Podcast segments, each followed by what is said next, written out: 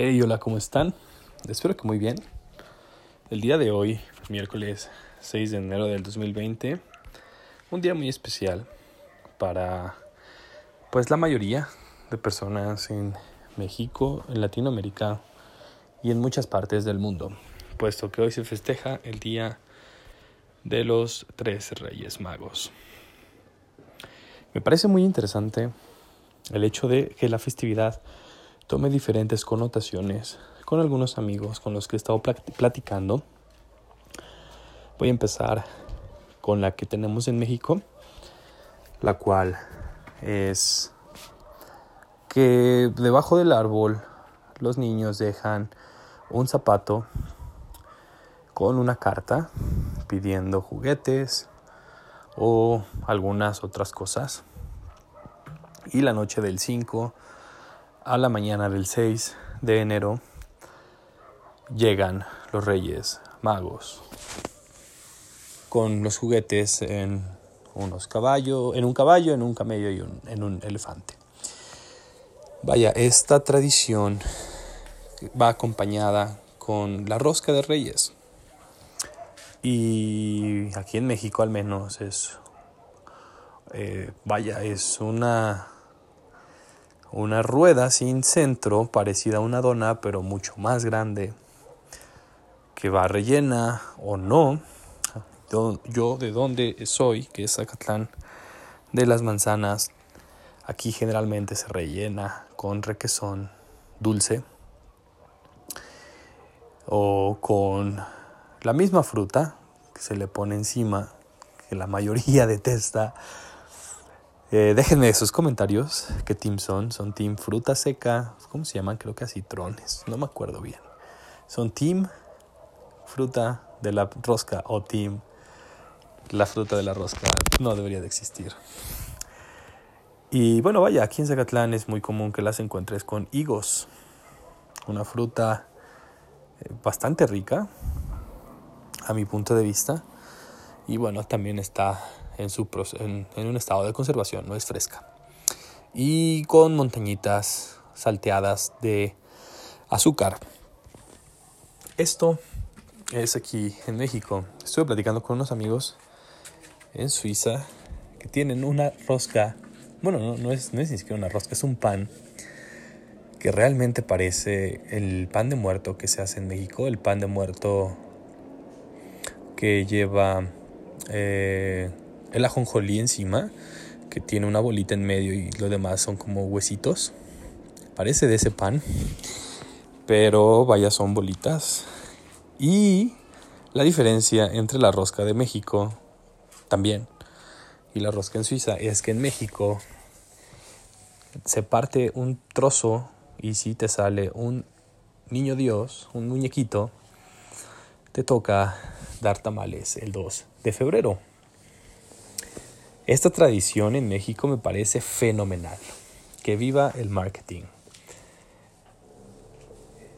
Porque una fomenta la convivencia, por supuesto, pero dos garantiza garantiza que se haga un festejo de comida el día 2 de febrero.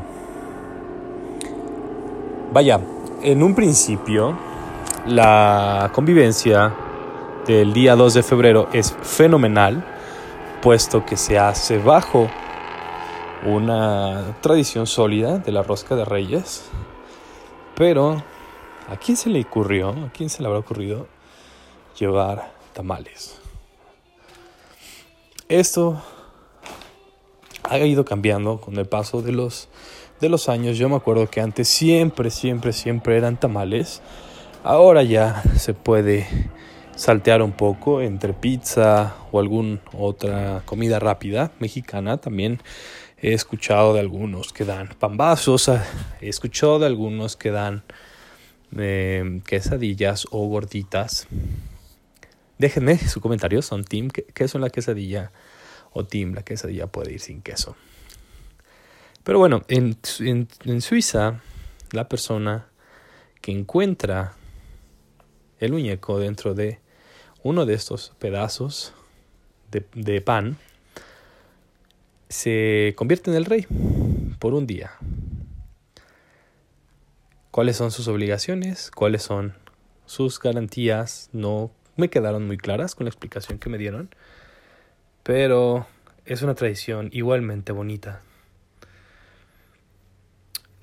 Con esto, con esto, con esto, eh, bueno, me gustó una frase con toda esta reflexión que dice más o menos así, no me gusta esa educación según la cual tú tienes que pelearte por superar a los demás y no por superarte a ti mismo. De George Bouquet.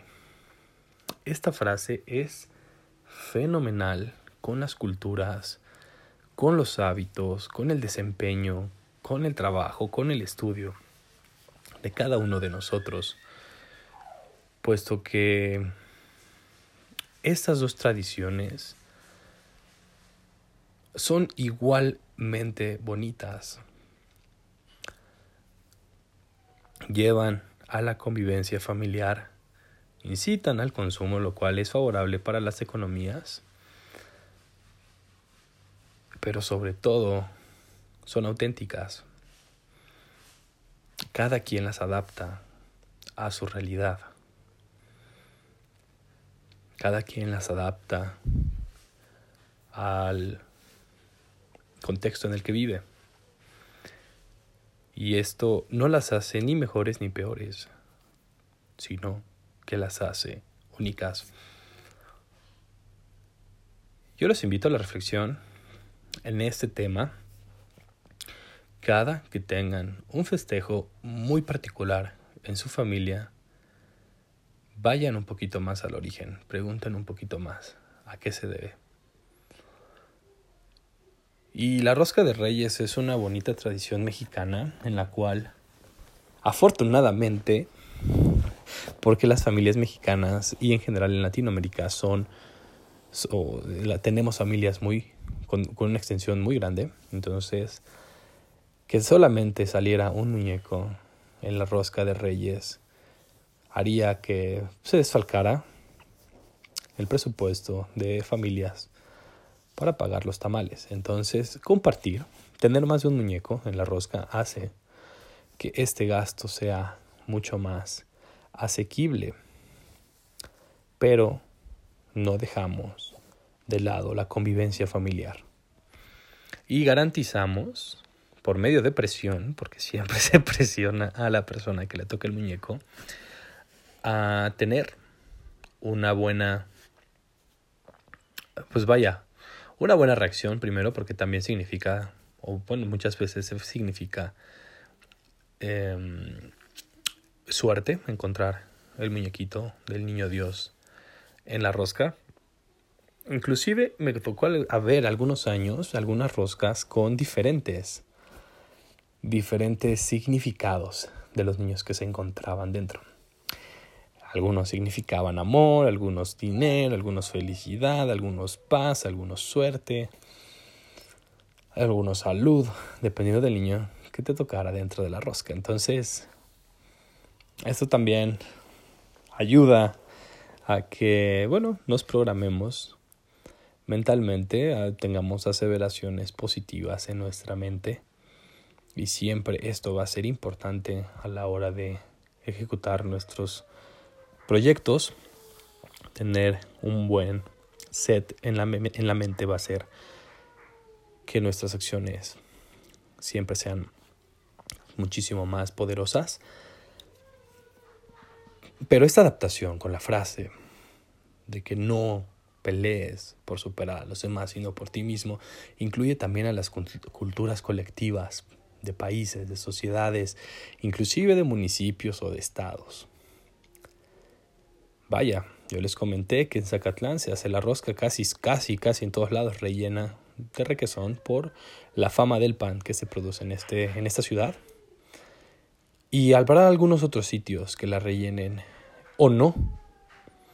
Por ejemplo, la mayoría de roscas que he comido en Ciudad de México no van rellenas, pero son igualmente sabrosas y no pierden la esencia del festejo. dejo esa reflexión. Cuéntenme cómo preparan, cómo festejan el Día de Reyes, si es que lo festejan en su región. Me interesa mucho leer sus comentarios. Ya saben que mi Instagram está abierto para opiniones, para mensajes, para pues estas, este tipo de convivencia que hace más interactivo el podcast. Les agradezco sus comentarios, su apoyo y nos escuchamos el día de mañana.